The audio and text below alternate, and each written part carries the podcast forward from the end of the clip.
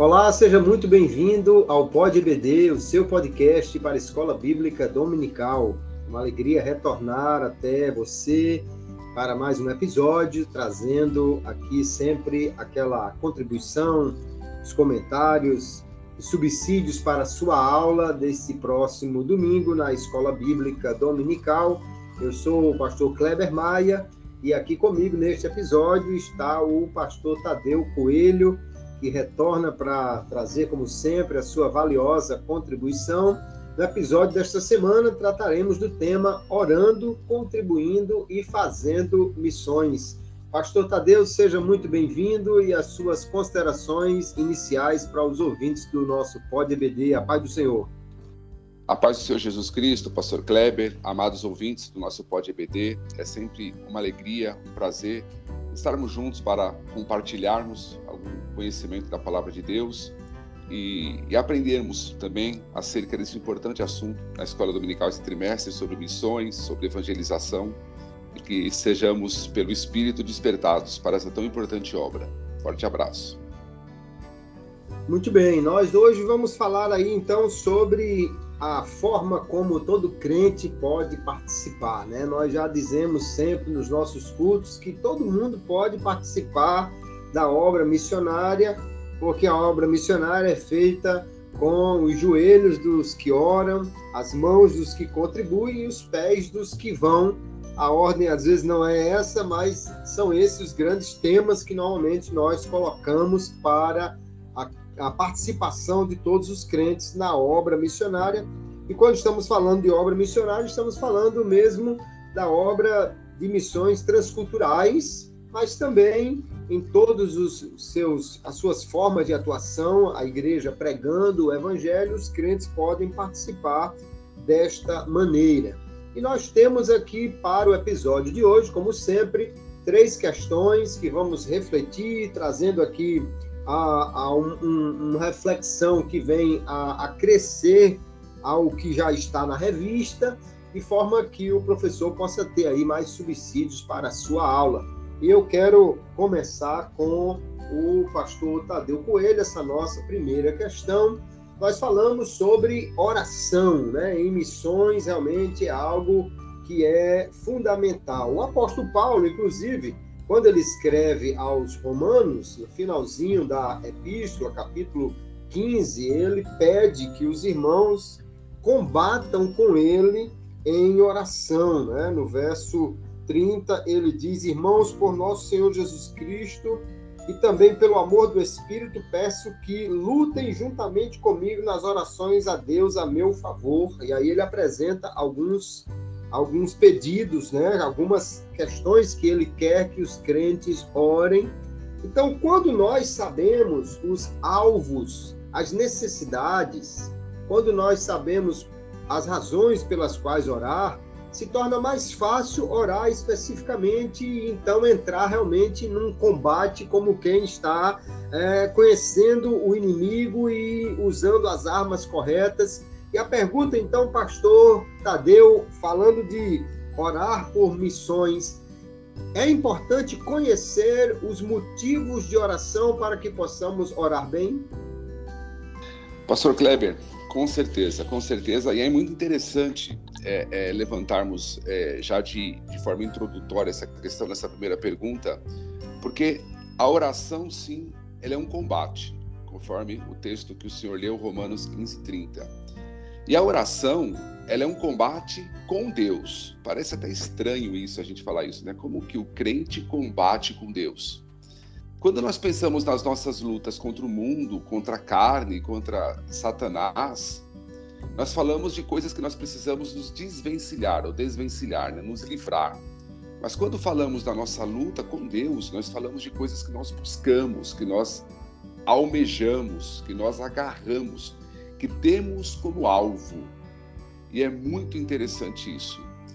Porque Paulo, em 1 Timóteo 1 e 18, ele vai falar para Timóteo combater o bom combate acerca das promessas que ele tinha recebido, né? E hoje é comum nós ouvirmos o seguinte: você tem uma promessa de Deus, então descanse.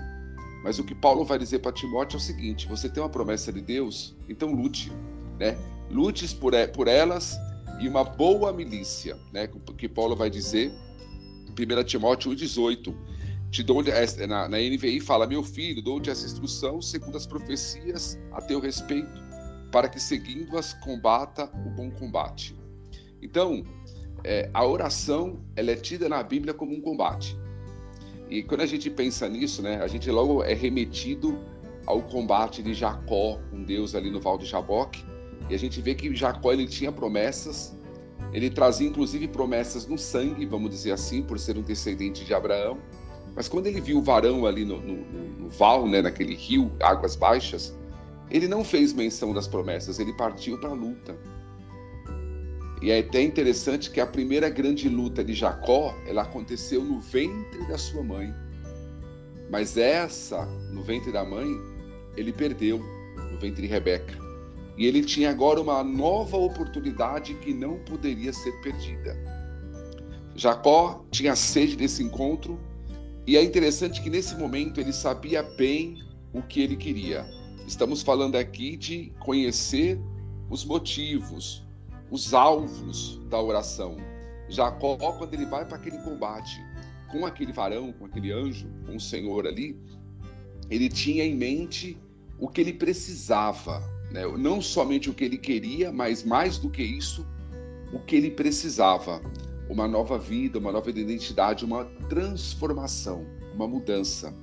Né? E a Bíblia diz que a família de Jacó passou e ele ficou sozinho naquele lugar, então ele trava né, ali aquela luta.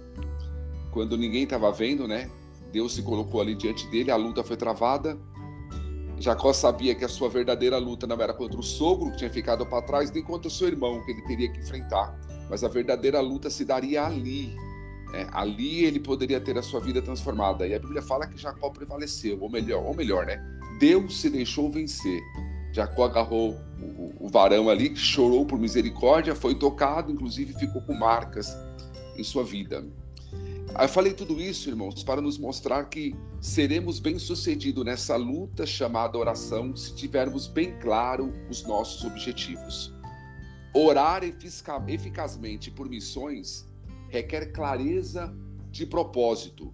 Por exemplo, a pessoa às vezes é, é, coloca no coração de orar por um ministério, específico, de um missionário específico, orar por uma cidade específica, seja para a expansão do evangelho naquela cidade, seja para a abertura de um novo trabalho.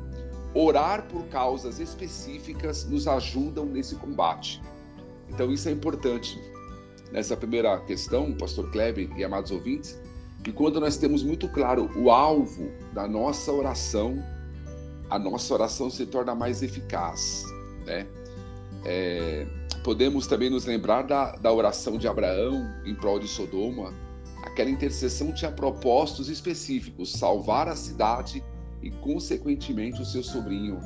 Ali, quando Jesus vai ensinar sobre a oração importuna, um amigo importuno, quando ele bate ali de madrugada na porta, ele tem um pedido específico para fazer. Ele tem uma necessidade específica, uma necessidade urgente e imediata.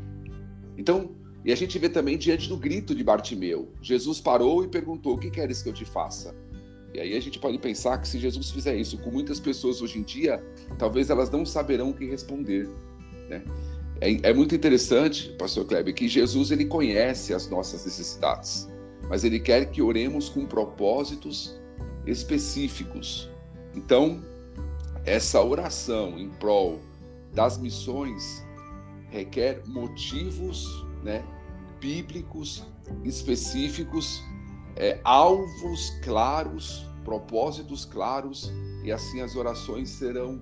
É até, é até bom para a gente conseguir é, mensurar os resultados das nossas orações. Na verdade, quando a gente tem esse, esse combate muito bem traçado na nossa mente, esse, esse conhecendo o campo em que estamos e, e, e o Espírito Santo colocando dentro de nós necessidades que muitas vezes nós desconhecemos, mas o Espírito Santo nos faz entender que precisamos orar por esses propósitos. Então, certamente, conhecer os motivos da oração é importante na intercessão missionária, vamos assim chamar. De fato, pastor Tadeu, concordo, e nós vemos que a oração, conforme o apóstolo Paulo pede né, que os irmãos de Roma ali em, se envolvam com ele. Né? Eu creio que a oração por missões ela não é simplesmente uma oração é, que nós fazemos para exercitar simplesmente a oração ou, ou para gastar tempo na oração, mas ela é realmente a forma de como crentes à distância conseguem se envolver com aquele momento de, de, evangelização, aquele período de evangelização em algum lugar. Apesar da revista colocar aí no, no segundo ponto alguns motivos que nós podemos orar assim de uma forma genérica, mas eu creio que é fundamental que haja uma comunicação com os missionários, né, com aqueles que estão no campo missionário, e, e, normalmente nós vemos que os boletins de missão que as igrejas distribuem, eles trazem esses motivos de oração, porque eles apresentam exatamente as necessidades. E se alguém quer orar por um missionário, não há forma melhor do que buscar entrar em contato com ele para saber quais são as necessidades, de forma que possa orar de maneira específica. Alguém pode estar orando por uma provisão financeira e não ser essa a maior dificuldade que ele tem. Alguém pode estar orando por um motivo que, na realidade, já está completamente é, coberto por Deus, enquanto que outras necessidades estão realmente necessitando de uma atenção maior então, é importante que nós tenhamos este objetivo. Né? Nós vemos que os grandes ministérios evangelísticos, as cruzadas, né? como Billy Graham, Bernard Johnson, que tivemos aqui no nosso, no nosso é, país, e, e, muitas cruzadas e, e trabalhos evangelísticos grandes, mundo afora, sempre eles têm é, equipes de oração, pessoas envolvidas na oração, é, antes de fazer uma cruzada numa cidade, eles iam ali, reuniam crentes para começar a orar e, e traziam os motivos de oração, porque de fato a oração é muitíssimo importante na luta para que abram-se portas, para que haja realmente o quebrantamento de corações, mas é uma forma do povo se envolver, do povo de Deus se envolver é orando especificamente por aqueles eh, detalhes e, e, motivos que estão sendo apresentados. Por isso, é tão importante a comunicação para uma oração mais direcionada nas missões. Nós temos uma segunda questão, agora tratando do segundo ponto do nosso, do nosso tema de hoje, né, que é contra a contribuição para missões. Esse é um tema que infelizmente os crentes não se envolvem tanto quanto deveriam. É, os, os, as ofertas, os investimentos para missões geralmente não são nem de longe o, o, o principal foco e, e, muitos crentes acabam gastando com muitas coisas e pouco investindo em missões. Mas nós vemos no Novo Testamento, especialmente, o apóstolo Paulo incentivando e organizando também coleta para as necessidades dos obreiros da igreja.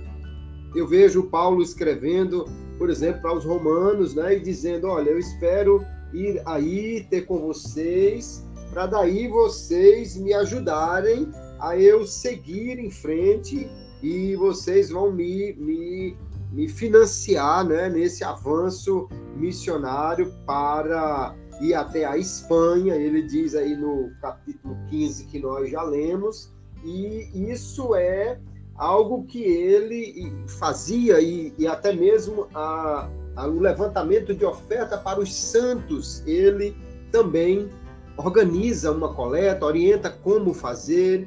E aí nós vemos que além dos investimentos pessoais, a questão é como os crentes podem organizar coletas para missões nós já falamos sobre a questão da comunicação, né? Isso é muito importante, porque quando você sabe a necessidade daquela missão, daquele missionário, daquele trabalho evangelístico, então fica mais fácil de você, inclusive, ter um, um plano, né? ter um, um, alvo em termos de valores estabelecidos. E as pessoas, normalmente, elas se envolvem mais com contribuição quando elas sabem para que exatamente aquele dinheiro está sendo destinado. Né? Se, se o, o, o filho de qualquer um de nós chegar e disser, pai, me dê um real, você pode até dar um real porque é pouco, mas se ele chegar e disser, pai, me dê 50 reais, você não vai simplesmente, ainda que tenha esse dinheiro folgado, você não vai simplesmente dizer, tá aí, meu filho, pega os 50 reais, você vai logo perguntar, para que é? Vai gastar em quê? Vai fazer o quê? Então, se for algo realmente que você vê que é interessante, você pode dar os 50 ou até mais. Mas se não tem realmente algo interessante, você dificilmente vai colocar um dinheiro maior naquilo ali. Então é importante que quando nós pensamos em investimento para missões, hajam projetos, né? haja um direcionamento, um, um, um, plano, mostre é, o que precisa ser feito, adquirido e quanto vai custar, e, e assim vai. Eu lembro de um professor de EBD numa igreja que eu pastoreei que ele fez uma coisa muito interessante. Ele pegou um, um, uma lata, encheu de areia e pegou um galho de, de árvore seca e pediu para cada aluno trazer uma meia usada. Geralmente tem aquela meia que, que um, um, um passo, um, um dos, dos, dois sumiu, né? E ficou só uma meia, não mais o par. E ele pendurou as meias no, naqueles galhos. Durante um mês, cada aluno trazia moedas e ele fez literalmente um pé de meia, né? Um pé de meia. A gente no Nordeste chama muito aqui um pé de manga, um pé de caju e ele fez um pé de meia, mas era com ofertas para a, as missões. Então, quando finalizou aquele período, ele recolheu todas as moedas e somaram e o dinheiro foi enviado para um missionário, para um propósito específico. Então, organizar coletas para missões, né, levantar recursos, isso é muito importante.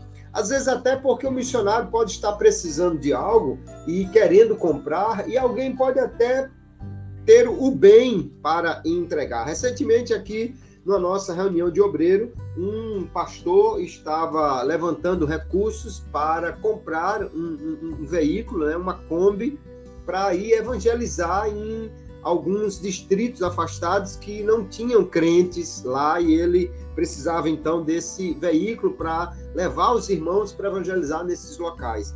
Estava é, trabalhando com o valor de 20 mil reais, que era o valor já de um veículo que ele é, tinha em vistas lá na sua cidade.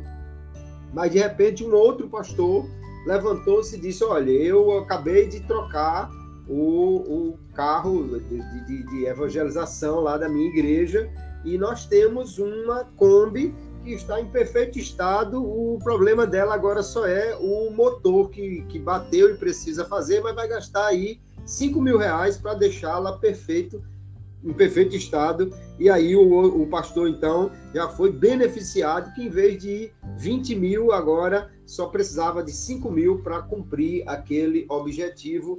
Então, nós, quando temos um alvo estabelecido para oração, é importante, mas quando temos um alvo estabelecido para contribuição, isso também é muito importante e aí vai facilitar com que as pessoas se envolvam também nas contribuições e nós, os crentes, podemos buscar né, levantar junto à, à igreja as necessidades do missionário, as necessidades de um, de um determinado trabalho evangelístico, porque aí mais facilmente poderemos também contribuir financeiramente para este fim, este propósito, em, em se tratando de é, recursos para a missão é pouco, mas nós podemos ser mais organizados e, com isso, levantar um recurso melhor. O que é que o senhor me diz, pastor Tadeu Coelho, quanto a essa questão de contribuição? Como os crentes podem, então, organizar-se melhor para contribuir para missões? Exatamente, pastor Kleber. Acho que o princípio parte também dessa questão financeira, da questão da mordomia, na verdade, entendermos que o dinheiro é, é, são recursos que Deus coloca em nossas mãos e somos apenas mordomos. É, são coisas temporárias, né? Que as pessoas hoje agem como se os recursos fossem eternos, né? Com...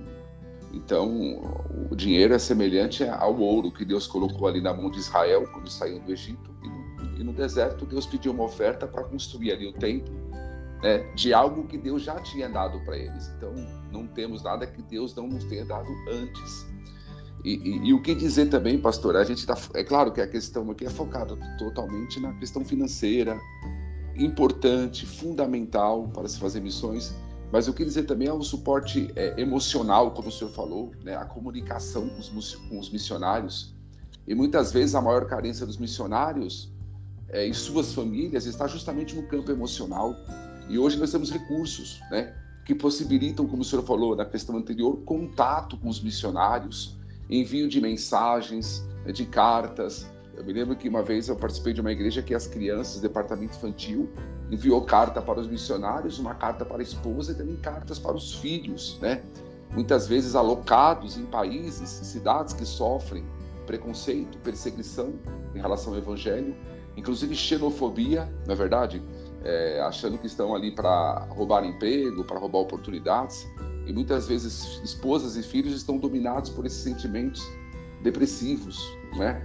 Então, acho que hoje nós temos é, recursos, tanto financeiros quanto, quanto recursos é, de comunicação, né?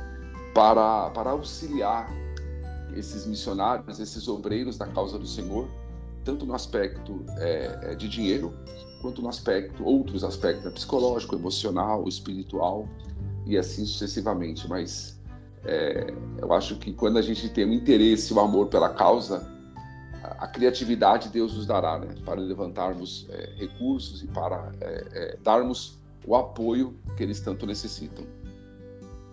É verdade. E, e, tudo isso, essas duas questões que nós tratamos já no primeiro momento, eu creio que é de fundamental importância a igreja entender que são formas como todo crente pode de fato se envolver com missões, né?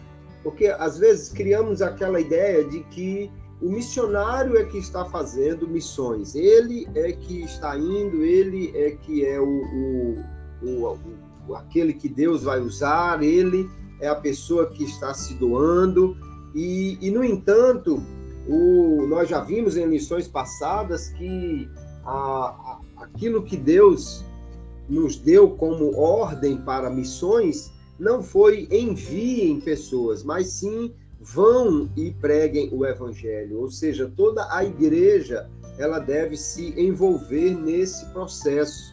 Mas nem todos têm o chamado para ir de fato ao campo missionário, ou até mesmo em questões de evangelização, né?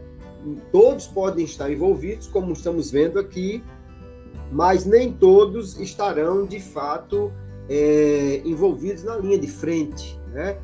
Todo projeto você tem a necessidade dos bastidores de apoio, das pessoas que estão orando, contribuindo, que estão trabalhando em outras áreas, um irmão que, que vai é, numa cruzada evangelística e monta todo o equipamento de som, as cadeiras e tudo mais, ele está fazendo missões, embora ele de repente não tenha habilidade de pregar o evangelho diretamente para aquelas pessoas, mas ele está fazendo missões no, no momento em que ele está envolvido diretamente com aquele trabalho, fazendo o que ele pode. Acho que essa é uma questão muito importante para se despertar nessa lição, né, que os crentes devem de fato se envolver. Não é apenas eu orar, Deus abençoe os missionários, nem apenas dizer, tá aqui os meus 10 reais para a missão, mas sim nós estarmos atentos às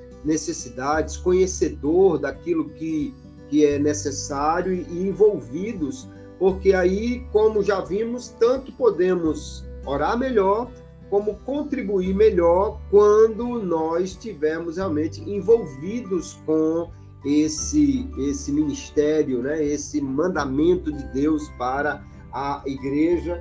Eu creio que hoje, infelizmente, há muitos crentes que parecem é, estar apenas indo a um culto como convidados, né, como alguém que vai para receber alguma coisa e não se envolve realmente com a, a, aquilo que é o chamado da igreja, mas com essa atenção maior à oração e à contribuição, creio que nós podemos de fato ter um envolvimento maior de todos nesse processo de levar o evangelho a toda criatura, porque não é só o missionário, é a igreja toda que está envolvida, né?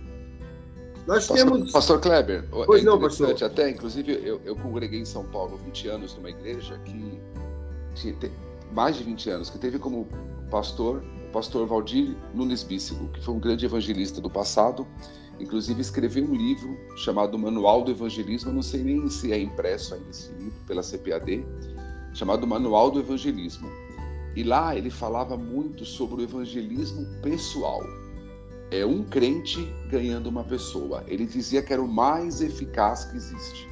Não nada substitui isso. É, a cruzadas é muito bom, culto ao ar livre ele gostava muito de fazer, mas ele dizia de todos os trabalhos evangelísticos que temos, o mais eficaz é o um mais um. É um crente ganhando uma vida. Isso no trabalho, na escola, na família, né? Porque a gente parte do princípio que a pessoa antes de levar, de convidar alguém para a igreja, já fez amizade, já ganhou a confiança, já deu testemunho, já deu testemunho, ou seja, ela já preparou o caminho para que essa pessoa tenha um encontro com Cristo. Então acho que a gente é uma coisa que a gente precisa resgatar hoje essa ideia do evangelismo pessoal, né? De, de a, ganhar amigos para Jesus, de ganhar família para Jesus, essa missões de começar assim com, com o próximo, né? Com quem está mais perto, com quem faz parte do nosso convívio e depois pensarmos de forma coletiva, né? Através dos grandes eventos que fazemos também são muito bons, mas esse evangelismo pessoal porque ele envolve a todos, como o senhor acabou de falar. De fato, e isso é extremamente produtivo, né? Porque você imagine se cada crente, cada pessoa membro de uma igreja, ela pelo menos uma vez por ano, ela ganhasse uma alma para Jesus, uma vida para Jesus, e acompanhasse essa pessoa, que no ano seguinte aquela pessoa também pudesse estar fazendo o mesmo, né? levando também o, o testemunho e, e a mensagem do Evangelho a outras pessoas, então a cada ano a igreja dobraria o seu contingente de, de membros. Isso seria uma coisa extraordinária, né? Então o crescimento seria exponencial se todos os crentes realmente se envolvessem e estivessem ali é, buscando fazer essa sua parte em missões. Que Deus nos desperte, desperte toda a igreja para isso, porque de fato é uma forma extremamente produtiva de cumprir o ID do Senhor Jesus. Nós temos uma terceira questão, pastor Tadeu, que é já falando agora sobre o chamado para missões, né? nós não conhecemos a forma como todos os discípulos, nem mesmo os apóstolos, nós não conhecemos como todos foram chamados. Né? A Bíblia mostra ali o Senhor Jesus tendo um encontro com, com Pedro, Tiago, com João, com é, Natanael, tendo o um encontro com Mateus na coletoria, mas alguns dos doze, por exemplo, Judas né, e, e, e, outros, nós não temos o, a forma, o registro bíblico da forma como eles foram chamados. Alguns, como Pedro e, e seus companheiros de barco, é, teve aquele momento extraordinário de um, um milagre, né, uma, uma pesca totalmente inusitada, fora de hora, fora do lugar certo e que os despertou. Nós temos também outros chamados marcantes, como o de Paulo, né? Paulo jamais esqueceria qual dia que ele entregou a vida para Jesus, porque era impossível ele esquecer aquilo, né? Mas a questão que nós queremos levantar é nós devemos sempre esperar por chamados marcantes. Não falo só chamado para aceitar a Jesus, mas para fazer a obra ou envolver-se na obra de missões ou de alguma outra forma, nós vamos sempre esperar esses chamados marcantes? Ou existem outras formas mais simples de chamado para servir ao Senhor? Alguém pode estar esperando que um anjo lhe apareça, que ele tenha um sonho com algum país ou, ou com algum bairro que ele deva evangelizar, mas como nós podemos pensar essas formas de chamado para fazer a obra do Senhor, Pastor Tadeu? Pastor Kleber, amados ouvintes, nós temos, nós como pentecostais, nós somos fascinados em chamados marcantes. Né? Vou pegar emprestado aqui o termo que senhor utilizou na pergunta, marcantes. Achamos lindo Deus chamar alguém por meio de sonhos, de visões, de arrebatamentos, de anjos, eu me lembro quando era jovem que eu ouvi pela primeira vez o testemunho do pastor José Satiro, que hoje é pastor na cidade de Cúcuta, na Colômbia, e da forma como ele estava ali na casa dele, no interior de São Paulo, e teve um sonho de, um, de dois homens que apareceram, levaram ele, nesse, tudo isso no sonho, levaram ele numa cidade, desceram uma montanha, entraram numa casa, ele tomou café da manhã ali com aquelas pessoas, aqueles dois homens e com a senhora, a dona da casa, e conversou, e aí eles disseram no sonho para ele que ele estava sendo aguardado naquela cidade. E ele disse que quando ele acordou do sonho, havia um pedaço de queijo dentro da boca dele. Então, a gente, nós somos, gostamos muito, e assim, é importante sabermos que Deus ainda chama pessoas dessa forma, de forma marcante. E muitas vezes, é, muitas vezes não, eu, eu, eu posso até entender que na totalidade delas, quando Deus chama alguém de forma assim muito marcante, é porque essa pessoa vai precisar, pelas lutas que ela irá enfrentar, essa pessoa precisa de muita convicção do chamado. No entanto, quando nós olhamos para a Bíblia, pela verdade, verdade, todos nós precisamos de convicção do chamado, né? Mas alguns, eu acho que por sofrerem mais que outros, a convicção é maior, é, ou é mais marcante, como o senhor disse. Quando nós olhamos para a Bíblia, a gente não vê uma regra específica para modelos de chamado, ou seja, Deus chama das pessoas da mesma maneira. Pelo contrário, a gente vê Deus chamando pessoas de forma distinta, diferente. Alguns consideramos mais marcante do que outros. No entanto, a forma como a pessoa foi chamada é menos importante do que os frutos desse chamado. Inclusive, a gente já falou aqui em episódios anteriores sobre um dos maiores chamados da Bíblia, que, na minha opinião, é o chamado de Neemias.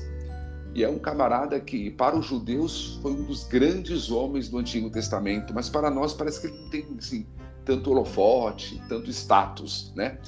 E, e, e esse chamado de Neemias, ele não acontece numa visão, não tem anjo, nada semelhante. Vemos apenas que era um homem que fez uma pergunta. É interessante isso, né? Um homem que fez uma pergunta. O irmão André, fundador de Missões Portas Abertas, que faleceu recentemente, é, falar de missões é uma pessoa que o exemplo se encaixa perfeitamente aqui nas, na, na nossa conversa. Ele escreveu alguns livros, o irmão André. E dentre eles, ele escreveu um livro chamado Edificando Muros em Ruína, onde ele faz ali um, um um pequeno comentário a respeito do livro de Neemias, e ele trata ali do livro de Neemias. E ali ele diz o seguinte: que não há nada mais perigoso do que fazer perguntas. Não há nada tão capaz de nos envolver numa causa como fazer perguntas. E por que, que o irmão André falou sobre isso em relação a missões? Ele diz o seguinte: se você não quer se envolver, não faça perguntas. Geralmente a gente dá bom dia para a pessoa, bom dia, né? tudo bem? O a paz do Senhor, tudo bem? Esse tudo bem é uma pergunta que a gente está fazendo. Mas a resposta que a gente quer é que a pessoa fale que esteja. Né? E se ela disser não, não está, eu preciso de ajuda. A pergunta que nós fizemos nos envolveu no problema dela. Entendeu? E, e, e qual é o propósito desse comentário do autor? É, é, é que é nos alertar que chamados, muitas vezes, nascem quando nós diagnosticamos problemas quando nós identificamos necessidades. Eu não preciso ver anjo, eu não preciso de, de sonho, de revelação, de profeta. Se eu diagnostiquei uma necessidade e o Espírito Santo está me incomodando em relação a isso, um chamado está nascendo. Né? E, e, e Neemias ele estava no exílio e ele pergunta acerca de Jerusalém. Ele ouve a triste situação em que estava a cidade e que estava o povo e ali nasce uma chama, né? Acende uma chama na sua alma e ali surgiria um dos maiores chamados da Bíblia, né? Então, quando Deus nos leva a, a, a entender uma necessidade, né? a gente pode até resumir o que é uma chamada. Uma chamada é saber de uma necessidade.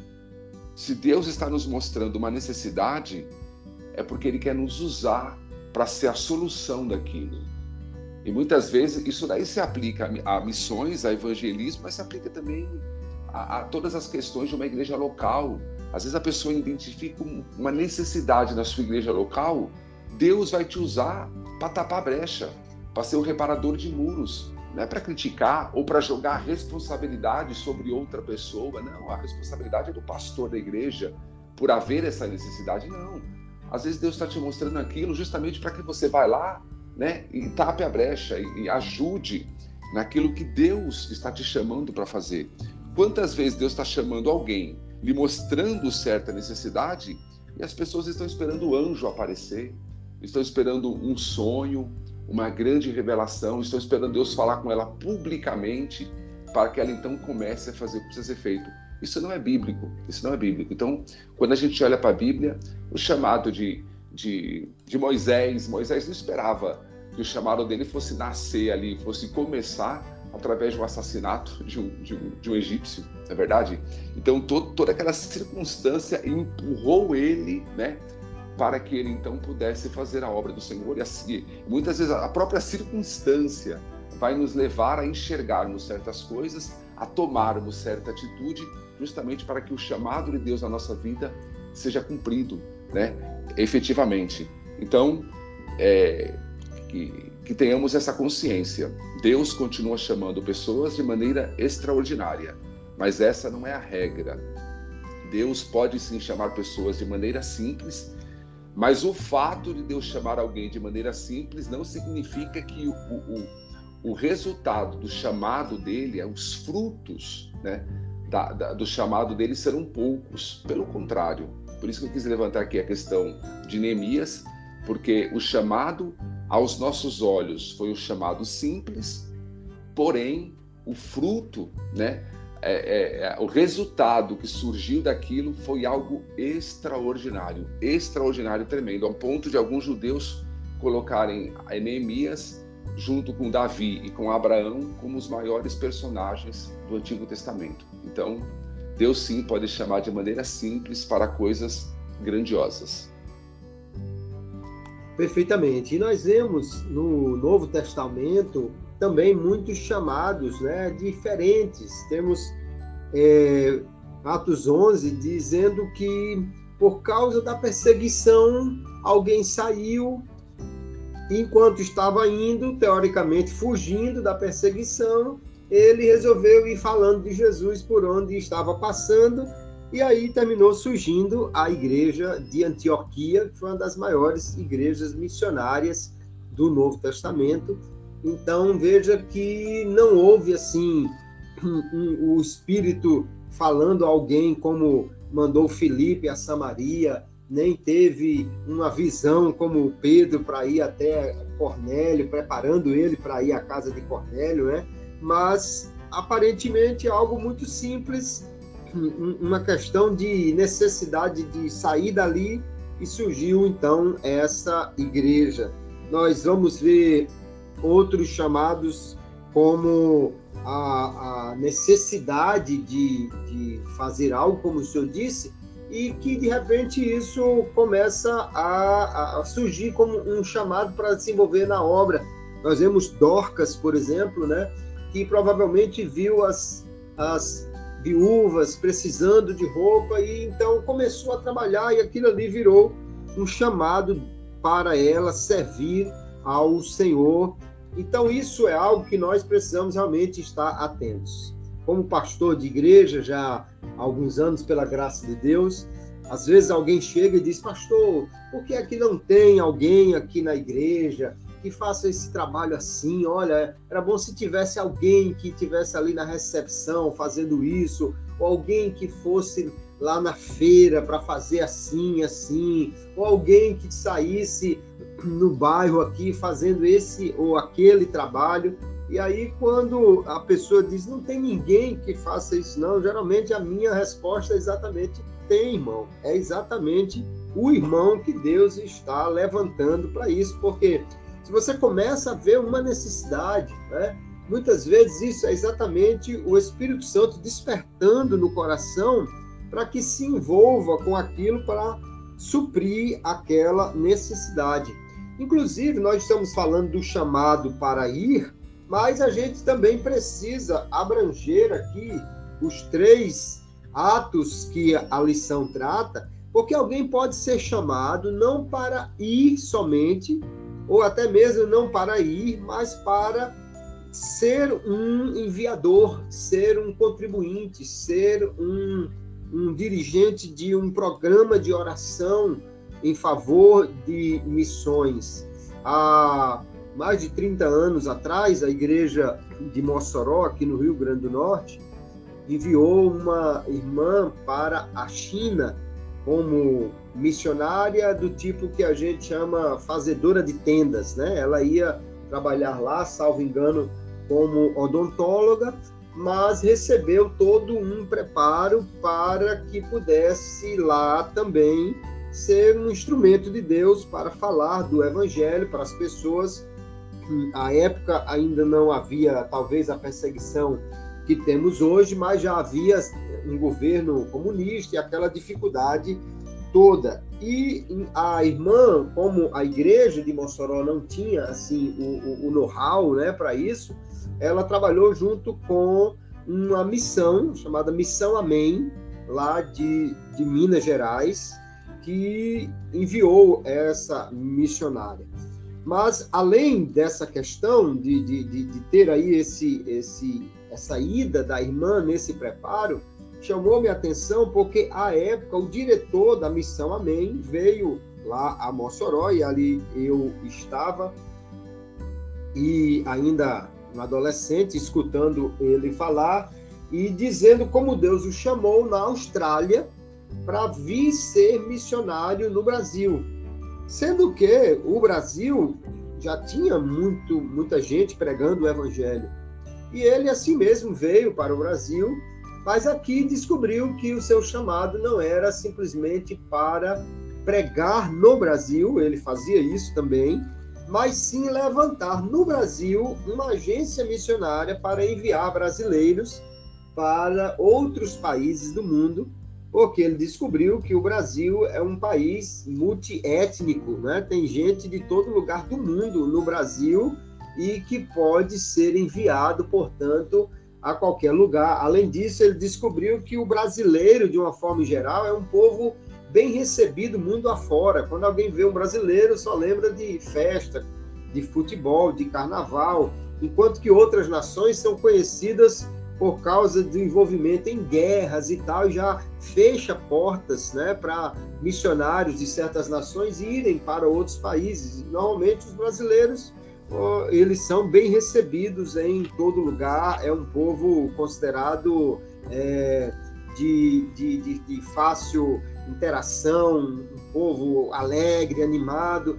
E aqui então aquele, aquele pastor missionário ele não ficou apenas como missionário pregando no Brasil, mas principalmente enviando brasileiros para outros lugares. Então Deus pode chamar alguém não para ser o missionário que vai, mas para alguém que vá capacitar outros, treinar outros, levantar recursos para enviar outros e assim o envolvimento com missões, o chamado para missões, ele ocorre tanto de múltiplas formas como também para múltiplos envolvimentos com missões. Alguém pode organizar uma, uma verdadeira é, agência de oração por missionários, né?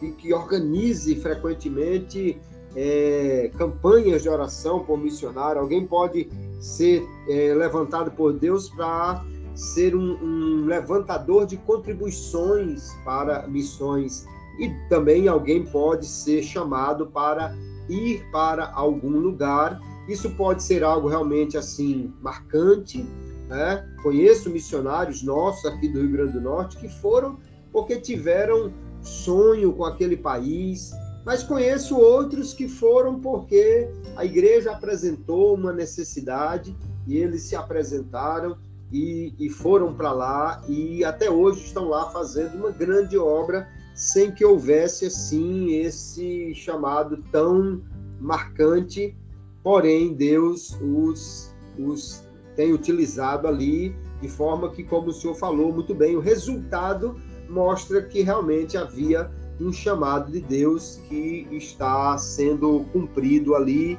e isso é muito importante, nós estarmos atentos para diversas formas que Deus pode nos chamar para nos envolver com a sua obra. Nós temos essas três questões do episódio de hoje, pastor Tadeu, mas como sempre, nós temos aquele momento da hora da pimenta, né? A mesa redonda e hora da pimenta, aquele momento que a gente traz assim uma provocação no sentido de falar do nosso tempo, das nossas dificuldades e, e provocar não é, algum tipo de contenda, mas provocar reflexões e, quem sabe, provocar também movimentos, né? Alguém começar a fazer alguma coisa a partir desta reflexão. E a nossa mesa redonda e hora da pimenta do episódio de hoje tem o seguinte teor: Muitas igrejas se envolvem em missões. Eu acho que quase toda igreja evangélica, alguém já disse até que a igreja que não evangeliza não é evangélica, né? Toda igreja se envolve em missões, sejam elas missões transculturais, locais, missões urbanas, missões no sertão, enfim, diversas maneiras.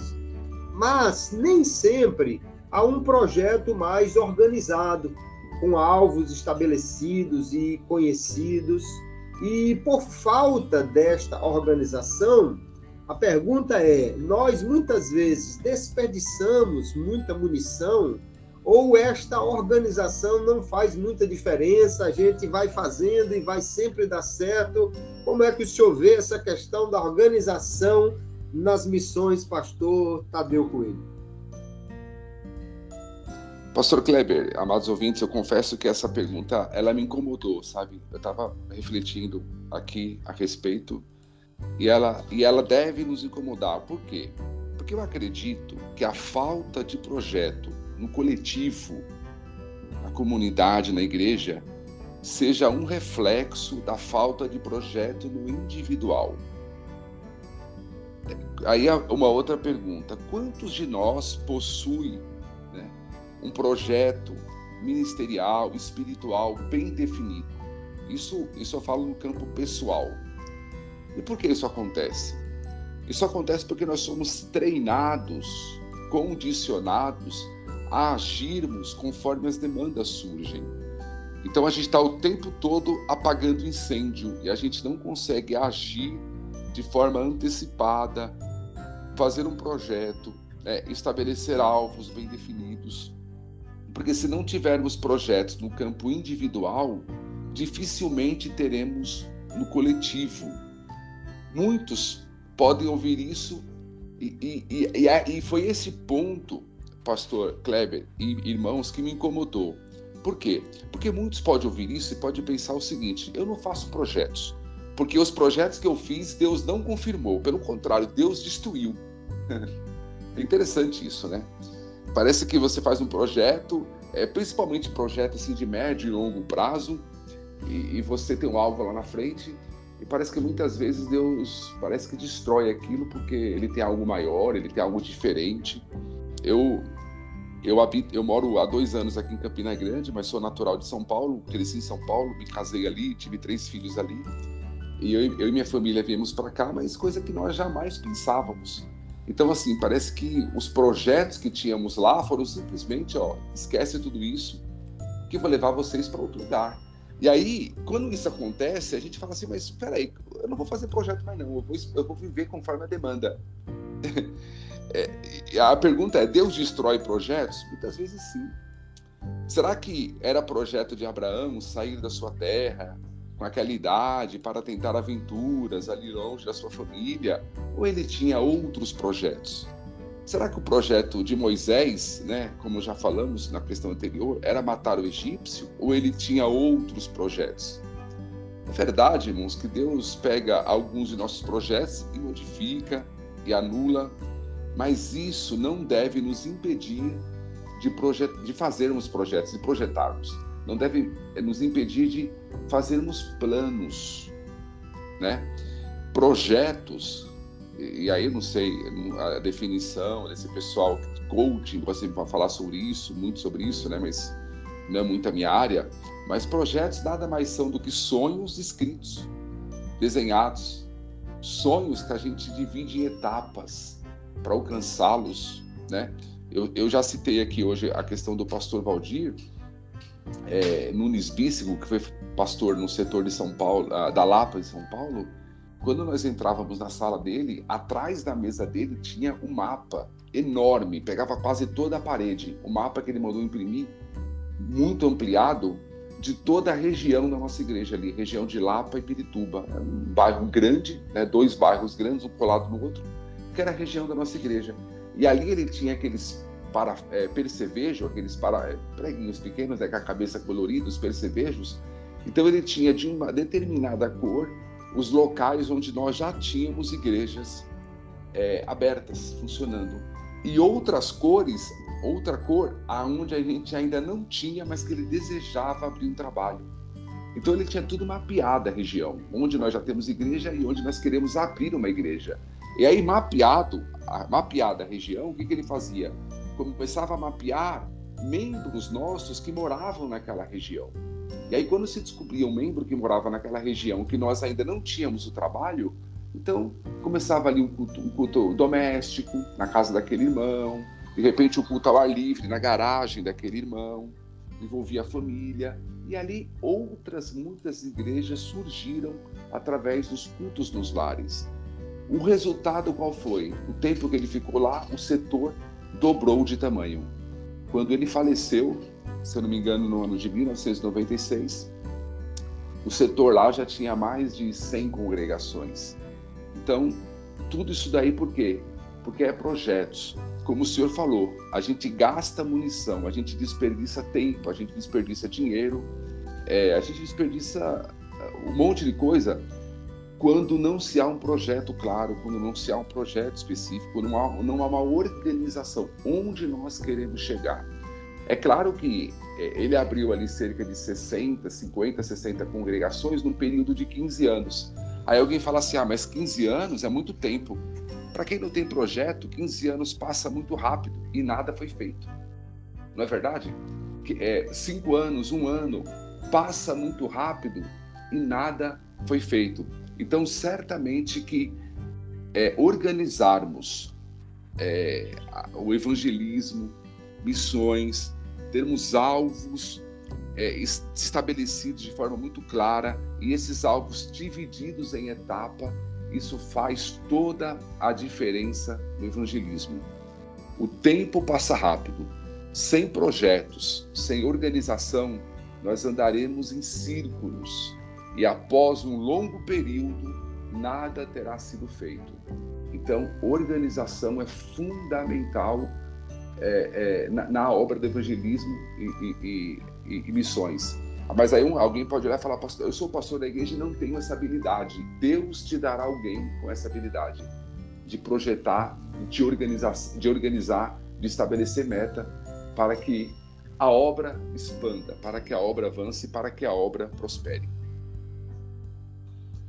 Perfeitamente, eu concordo que nós precisamos sim demais de ter uma organização para fazer, inclusive, trabalho de evangelização. Essa forma como o pastor atuava ali em São Paulo, vendo áreas não cobertas, né? Isso é maneira mais inteligente que nós temos de fazer. Eu tive a oportunidade de ser coordenador de alguns setores em Natal e ali, às vezes chegava aquele irmão empolgado, pastor, vamos abrir uma igreja ali, olha, surgiu um prédio ali para alugar. Mas aí quando nós fazíamos o levantamento, era muito próximo a outras igrejas que já existia ali. Então, só pelo fato de ter surgido um, um ponto para se alugar, não justificava. Enquanto nós tínhamos outras áreas que não tinha realmente uma igreja próxima, e eu dizia: não, aqui não é o lugar correto, não é o lugar para nós abrirmos outra igreja para ficar concorrendo com aquela outra muito próxima na, na nossa própria igreja ali. Vamos buscar, não está surgindo ainda, mas vamos buscar um local é, naquela região ali, porque realmente é o melhor. Eu já vi algumas situações de igrejas enviarem missionários e quando o missionário chega lá, vê que de fato não havia uma necessidade tão grande. Uma vez eu perguntei a um missionário é, qual era o percentual de, de evangélicos na cidade dele.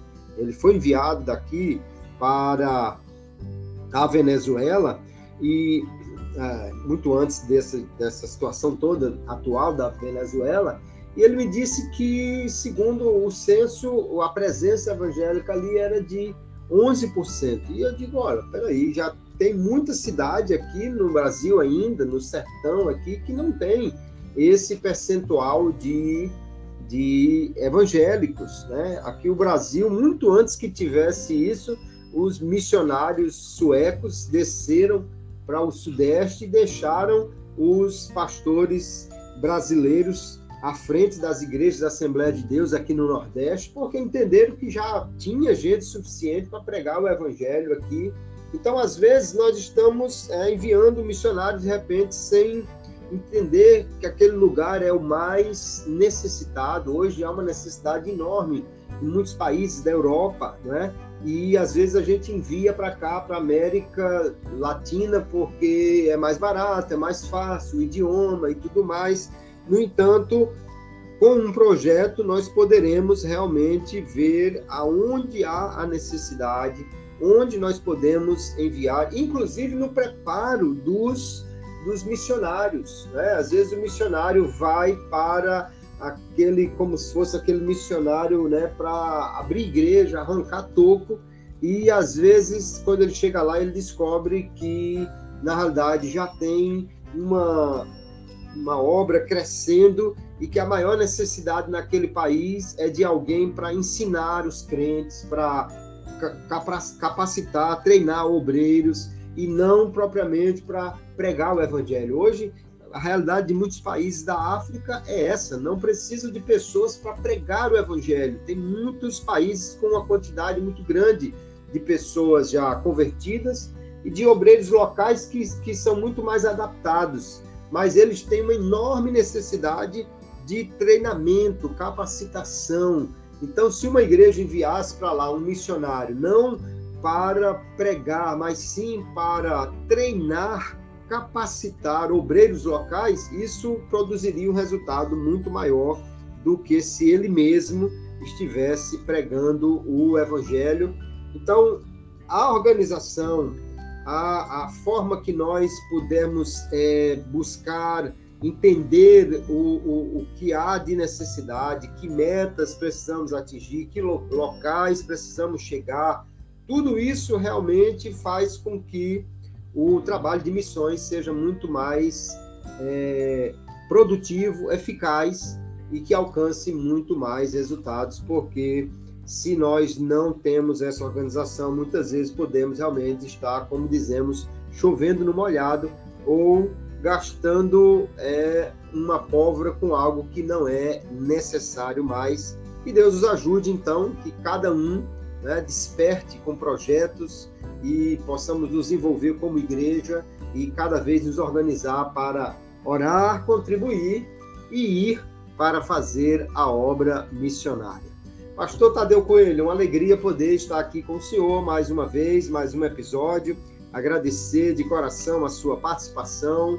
Hoje o nosso timoneiro, pastor Gleibson Duarte, dadas as suas atividades ali em Portugal, não pôde estar gravando conosco, mas estará aí na divulgação e na edição desse material e, e, querendo Deus, na próxima semana estará de volta na condução desse trabalho. Eu quero agradecer de coração a sua participação, pastor Tadeu, e abrir o espaço aqui para as suas considerações finais.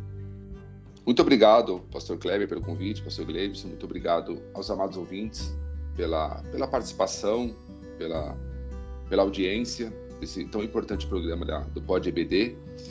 E louva a Deus pela vida de cada um. E a nossa, oração é que, independente da forma como você foi chamado, como cada um de nós foi chamado, que sejamos frutíferos na obra do Senhor. Como o senhor falou aqui na questão, em uma das questões, a questão 3, né? Que independente da maneira como tivemos o nosso chamado, que tenhamos convicção de que Deus está conosco e que os frutos sejam abundantes. Muito obrigado a todos. Forte abraço, pastor. Muito obrigado. Nós agradecemos, agradecemos também aos nossos ouvintes do Pod EBD, você que a cada semana nos acompanha, muito obrigado. Pedimos a gentileza de você repassar aí o link deste episódio dos seus grupos, para os seus contatos, para outros irmãos que tenham interesse em se capacitar para ser um professor ou mesmo um aluno que possa trazer uma contribuição na sua aula, está melhor preparado para a sua aula da EBD. Deus abençoe a todos os queridos irmãos, tenhamos uma aula produtiva e que não apenas tenhamos conhecimento, mas que a aula nos desperte a um maior envolvimento, a uma maior dedicação porque já vimos que ou orando, ou contribuindo, ou indo, todos nós podemos nos envolver com a obra de missões. Deus abençoe a todos e eu me despeço de todos aqui com a paz do Senhor.